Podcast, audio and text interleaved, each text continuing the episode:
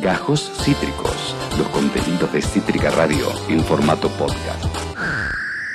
La, la sección que, que viene ahora Nisman, que viene ahora Nisman, y es claramente la sección llamada ¿Qué onda con? Ya fue nos preguntamos, Eh, eh, ¿qué onda con...? ¿Qué pasa? ¿Cuánto equivale el, el- ¿Qué la onda con? cantidad de árboles que haría falta para combatir eh, la combustión de un auto eh, que quita oxígeno?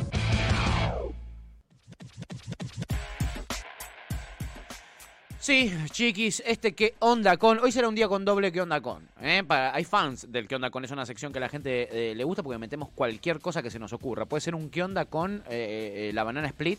¿Qué onda con el, el helado dulce leche grandizado? Eh, ¿Qué onda con las TERF? ¿O qué onda con la exportación de la carne? Como va a ser en el día de hoy. ¿eh? Este, en este momento nos toca la exportación. ¿eh? Nos toca la exportación de la carne. ¿Qué onda con este lío? ¿Qué onda con este bardo que se armó? ¿Eh? ¿Qué pasó con esto? Bueno, la semana pasada fue la gira de Alberto Fernández eh, por Europa. Fue a rosquear allí con el FMI, fue a rosquear con el Club de París, no tener que pagarles eh, ahora, que esto, que el otro. Y allí, en ese momento, nosotros desde este programa anticipamos la batalla que se venía, ¿no? Que era lógico que se venga porque, nada, está heavy el tema de la inflación. Y sobre todo la inflación en alimentos. Entonces, esa era la batalla que venía. Y miren qué eh, predictivos que estuvimos, qué predictives que estuvimos la semana pasada, que ese mismo fin de semana que llegó Alberto al país después de estar en Europa, eh, le declaró la guerra a la gente de eh, eh, la producción de carne en la Argentina, de carne vacuna. ¿eh? Quiero que quede claro también en este arranque, en este arranque de eh, la columna que vamos a hacer, que no es que estamos fomentando eh, eh, comer carne ni, ni algún producto en particular. Estamos haciendo una descripción económica este, y financiera también de lo que es este, esta problemática que tanto lugar ocupan los medios de comunicación y tantos dolores de cabeza le está trayendo Alberto Fernández. El precio de la carne, más allá de si está bien o mal comerla, algo que nosotros bancamos fuertemente ir disminuyendo el consumo de ese tipo de, productos, eh, más allá de eso genera, genera eh, eh, el arrastre de otros precios. ¿eh? El arrastre de otros precios que no tienen que ver quizá con carne, pero que sí tienen que ver con lo que une va a comprar al supermercado o a la feria. Eh, y claramente esa fue la batalla. Alberto llegó, le declaró la guerra a los productores de carne el mismo domingo a la noche. Lo mencionó en una entrevista con Iván Jagroski y al otro día ya salió esta prohibición que tomó el gobierno nacional junto con, eh, digo, eh, Alberto Fernández, junto con el eh, ministro de Desarrollo Productivo, Matías Culfas. ¿Cuál es esa decisión? Cancelar las exportaciones de carne en la Argentina por un mes para que esa carne tenga que venir al mercado interno y bajen los precios de la carne en Argentina para consumo de nuestra población, con la intención de que esos precios bajen y acompañen también la bajada de otros precios, ¿no? es yo te prohíbo a vos exportador vender carne afuera que la vendés más cara para que la tengas que traer acá y le bajes el precio a la gente porque la venís sacudiendo duro y parejo. Obviamente con un montón de cuestiones para detectar allí que de esa reunión no participó el ministro de Agricultura. Básicamente el ministro de Agricultura, que es el señor Luis Basterra, no estaba casi ni enterado que se iba a tomar esta medida. Lo agarró medio de sopetón como a varias personas en el gabinete, pero fue una medida que Alberto venía masticando. ¿eh? Un problema eh, que había que hacerle frente. En fin, esto, esta decisión de cancelar la exportación de carne por el periodo de un mes, eh, generó obviamente una respuesta inmediata de eh, la mesa de enlace, de los agroexportadores, ¿no? De los agrogarcas, como nos gusta decirles a nosotros en este programa, argentines. Después de muchísimo amenazar, Alberto tomó esta decisión finalmente eh, eh, y nada, el gobierno decidió cerrar estas exportaciones, la mesa de enlace con que respondió con un lockout agropecuario. Inmediatamente respondió de esa manera, con un lockout agropecuario, un cese de comercialización por siete días. Suena lindo, Lockout agropecuario. Siento como, che, te, te invito a mi lockout agropecuario. Voy, ¿entendés? Sí, suena como baby shower, ¿no? Es como una Eh, especie de baby cosa shower. así suena, me interesa. Sí, sí, es como un baby shower pero con agrogarcas. Y, Ah, claro. eh, y en vez de eh, dar cosas como en un baby Bueno, shower... igual. Sí, sí, ojo. Este, en vez de dar cosas como en un baby shower, acá las quitan. ¿Qué hicieron? Bueno, están dejando de vender por siete días, eh, de comercializar sus productos por siete días. ¿Qué es eh, lo que se puede llegar a provocar. ¿Qué puede llegar a provocar el agro con esto? Bueno, la escasez de un montón de productos. La escasez de un montón de, de, de Por productos. ejemplo, Por ejemplo, eh, ni hablar la carne, pero también otros productos agropecuarios, como el eh, trigo y un montón de otras, el maíz u otras cositas. que no les salga por- con la carne, que tengan cuidado, que no les salga el tiro por la culata, que de repente por no poder consumir carne nos demos cuenta que podemos consumir otras cosas y Exactamente, exactamente. Bueno, ahí está toda esa discusión que, que, que, que va por fuera, que es ante la caída del consumo de carne, que ahora vamos a estar detallando con números y todo, el gobierno no fomentó el consumo de otros alimentos. ¿Se entiende? Está bien que hay cuestiones culturales, etcétera, pero el gobierno tampoco fomentó el consumo de otros, de otros productos. Y por eso quería destacar lo de eh, no es que estamos defendiendo consumir o no consumir carne, eso queda al, parecer de cada uno y de lo que piensan. Nosotros hemos hablado con un montón de, de- de oyentes veganes. Aquí al aire han salido eh, eh, Lucía y Pepe a hablarnos eh, de- del veganismo y todo, y todo lo que ellos piensan y eh, fomentan. Este, pero acá eh, estamos hablando de algo económico eh, y, y- de cómo el Estado no se preocupa tampoco para diversificar el consumo que es tan fuerte culturalmente, históricamente en la Argentina de carne. Y por eso tiene tanta significancia, porque no es que la gente dejó de comer carne para comer otra cosa. La gente dejó de comer carne para comer menos. ¿Se entiende? Eso es lo que pasó y eso es lo grave de lo que está pasando en la Argentina.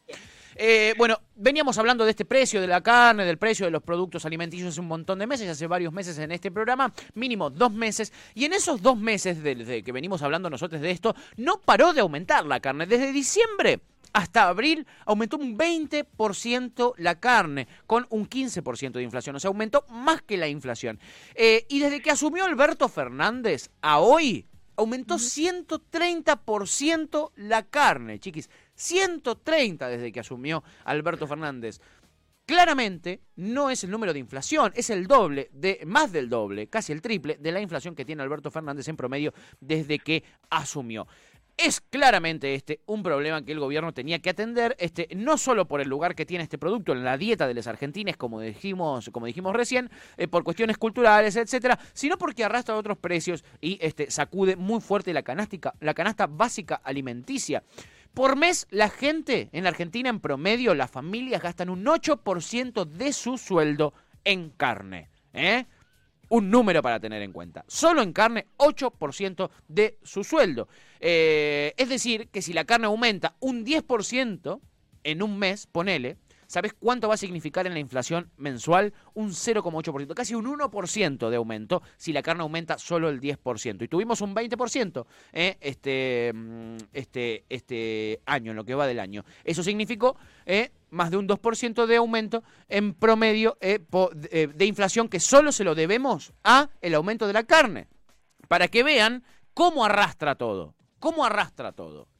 Este, bueno, repasemos un poquitito cómo venía el sector agropecuario antes de este aumento, porque viene del macrismo. Y durante el gobierno de Mauricio Macri, la manija del sector agropecuario la tenía la propia dirigencia agropecuaria. No nos olvidemos de eso, porque no es menor. Hubo un ministro de Agricultura durante el gobierno de Mauricio Macri, que era el presidente de las confederaciones rurales argentinas, eh, y otro que fue el presidente de la rural, chiquis. A esos dos tuvo como ministros de Agricultura el presidente eh, Mauricio Macri, el expresidente Mauricio Macri. 120. Eh, ¿Cómo, amiga? Tranqui 120. Tranqui 120, atendido por sus propios dueños, eh, este, es decir, la misma mesa de enlace, los mismos capos de la mesa de enlace eran los que manejaban eh, la, eh, la- toda la cuestión, ¿no? El Ministerio de Agricultura, básicamente. ¿Y cu- cuál fue el resultado de esa gestión durante el macrismo? Bueno, lo que consiguieron fue sacar todas las regulaciones que habían para las agroexportaciones y bajaron las retenciones en la carne precisamente de un 15% a un 0% bajaron las, las, las retenciones. 0% de retenciones por exportación. Es decir, por mandar carne afuera y subir el precio de aquí, del mercado interno, cero tuvieron que pagar. Cero y el beneficio fue enorme, ya lo vamos a estar hablando. Este, eh, bueno, en el año 2018, cuando Mauricio Macri, en una cadena nacional, eh, salió y nos dijo, hemos decidido iniciar conversaciones con el Fondo Monetario Internacional, yo me acuerdo y se me hiela la piel.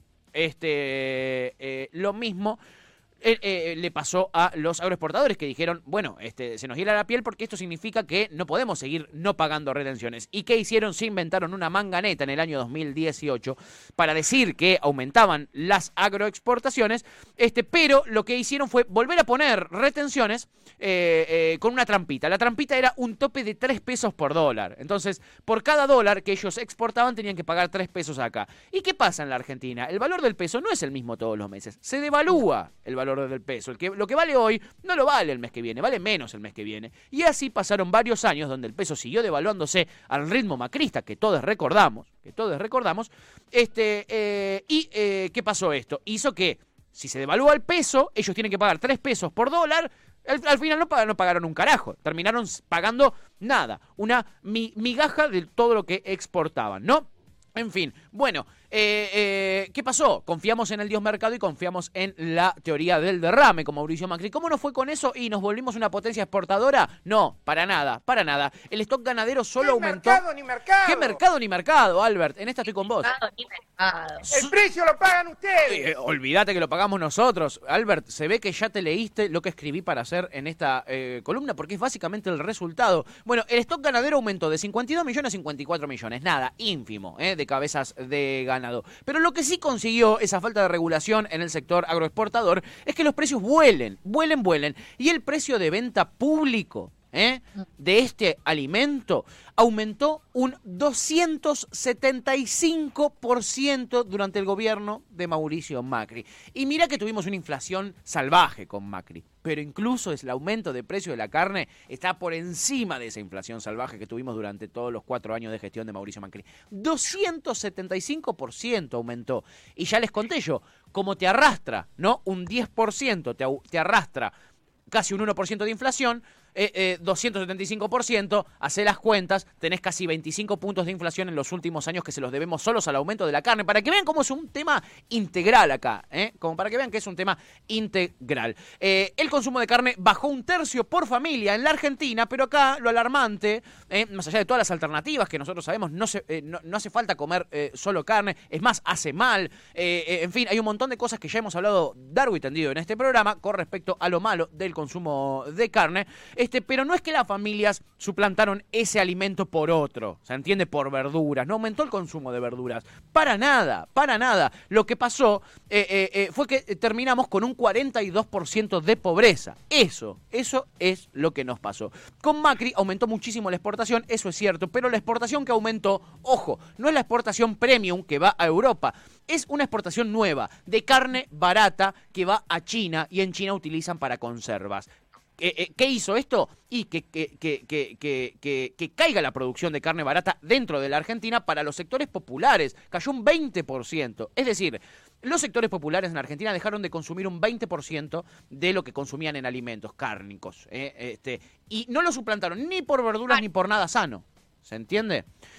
la verdad es que lo que pasó está a la vista, está a la vista de todos. Es decir, de cada cinco, que uno se exportaba. Mientras tanto, la exportación creció 300%. En dólares le creció la exportación a los agroexportadores, a los, a agrogarcas, y el 75% de esas exportaciones pasaron a ir a China con ese precio. Y ese precio barato, de carne barata, como la que comemos nosotros aquí, como la que comen las clases populares, empezó a competir con el precio de China. Al exportador le servía mandarlo a China y que le paguen en dólares que vendérselo acá en Bursa con Lonchamps a eh, eh, una familia, a un laburante eh, en la carnicería convenía muchísimo más mandarlo a China y que le den dólares. Eso hizo eh, que se desarrolle este combate en el que se embarcó el gobierno nacional, que tiene obviamente un tinte político eh, innegable. O hay una cuestión ideológica insoslayable este, que enfrenta a el gobierno de Alberto Fernández y a la mesa de enlace. Pero hoy, hoy nosotros lo estamos tratando desde el área económica, desde la faceta económica, este, y lo mucho que afecta a nuestro país. No es un tema que tiene que ver con comer o no comer carne. Quiero que se entienda eso. Es una cuestión macroeconómica que afecta a que te aumenten el resto de los productos, ¿eh? Eh, por consiguiente. Y por último, les voy a mencionar quiénes son las 10 familias, las 10 empresas más, más exportadoras de carne en la Argentina. Rápidamente lo voy a hacer para que lo sepan, porque nadie sabe quiénes son y se llenan de recontraguita. En fin. En el décimo lugar está Gorina, que los dueños son la familia Ruizech, este, con Carlos Ruizech a la cabeza, que hace medio siglo que están en el sector eh, y son socios de otro grupo cárnico que es la compañía Bernal. Estos son todos, toda gente de muchísimo dinero, ¿no? Este, todos oligarcas. Después, en el noveno lugar tenemos a Arrebif, eh, que es de Hugo Borrelli y de su familia, eh, que son, hace, son de los más antiguos, hace 100 años que están en la industria y son otros oligarcas más. Después, en el lugar 8 lo tenemos a Marfrig, que es un gigante brasileño que se quedó con la famosa marca Patty. ¿eh? Este, bueno, esa le pertenece a una empresa brasilera ¿eh? este, a través de una planta que tienen en San Jorge, en Santa Fe, que se llama Quick Food. Es una empresa de capitales brasileños y que las ganancias se las llevan los brasileños, por supuesto. En el séptimo lugar, ¿quién está? Vicentín, señoras y señores, Vicentín. Más y nada menos. Nada más y nada menos, eh, con su marca Friar, que pertenece al grupo Vicentín, este, y que participó de este negocio durante las últimas eh, dos décadas, quedándose en el lugar número 7 de exportadores. ¿Quién es el dueño actual de Friar? No lo sabemos porque, recordemos, Vicentín hizo un montón de manganetas eh, para esconder sus capitales y que no se los puede embargar el Estado Nacional por la guita que le debe. Entonces, andá a saber de qué testaferro, qué testaferro es, es el dueño de esa empresa ahora. La empresa número 6 se llama Río Platense y es el frigorífico de Rodolfo Constantini. ¿Quién es Rodolfo Constantini? El hermano de Eduardo Constantini, de la familia Constantini. ¿Quién es Eduardo Constantini, chiquis? El creador de Nordelta. ¿Eh? El que inventó todo el negocio inmobiliario de Nordelta es este señor Constantini, ¿eh? este, y su hermano es el dueño de la sexta exportadora de carne de la Argentina. ¿Quién está en el lugar número 5? la American Meat Company, una empresa, por supuesto, estadounidense que compró tres ganaderas en la Argentina, la ganadera Pampas, la ganadera Arenales y la ganadera Varela. Eh, está dirigido por el grupo Penta, aquí en la Argentina, y son yankees. En el cuarto lugar está la empresa Minerva, también brasileña, eh, que se quedó con los activos de la otra brasileña que estaba antes, que se llamaba JBS, en toda la región, en toda América Latina, y obviamente aquí en Argentina heredó la planta de Swift, eh, que es conocida. Después, Vamos al podio. En el tercer lugar está Delta Car, que eh, es de Jorge Martínez, un empresario que tiene muchas plantas. En la Argentina también un eh, oligarca. En el segundo lugar, yo te conozco, el señor Alfredo y Gloria Coto. Eh, Alfredo Coto y su mujer. Ah que recordemos, ellos iniciaron su gran negocio, su imperio de supermercados teniendo carnicerías, ellos tenían carnicerías. Cuando yo era chiquitito teníamos una carnicería Coto en la esquina de casa, por ejemplo. Y además de sus plantas propias, alquilan otra planta en el Gran Buenos Aires. Eh, por último, en el primer lugar está GB Argentina o el grupo Beltrán, eh, que es de la familia Beltrán, una familia de origen cordobés, este, eh, también muy, muy, muy tradicional. Son todas familias muy tradicionales. Acá no hay nuevos ricos, son ricos desde hace 200 años los que son dueños de este agronegocio. Bueno, en fin, Ahí los tenemos identificados, sabemos cuál es el problema, cómo influye en la macroeconomía y ese es el que onda con que les quería compartir en el día de hoy, mi querida amiga. Bueno, espero que les haya servido y que les traiga una datita que les sirva para comprender la situación. Esto no tiene que ver con eh, eh, comer o no comer carne, tiene que ver con eh, llenarse o no llenarse los bolsillos de guita y que no haya redistribución de la riqueza en la Argentina y que se sigan enriqueciendo 10 vivos como siempre mientras la gente se caga de hambre. Porque como repetimos, no es que se cese de consumo cárnico se pasó a las verduras o a otra cosa. ¿eh? Acabas de escuchar Gajos Cítricos. Encontrá los contenidos de Cítrica Radio en formato podcast en Spotify, YouTube o en nuestra página web.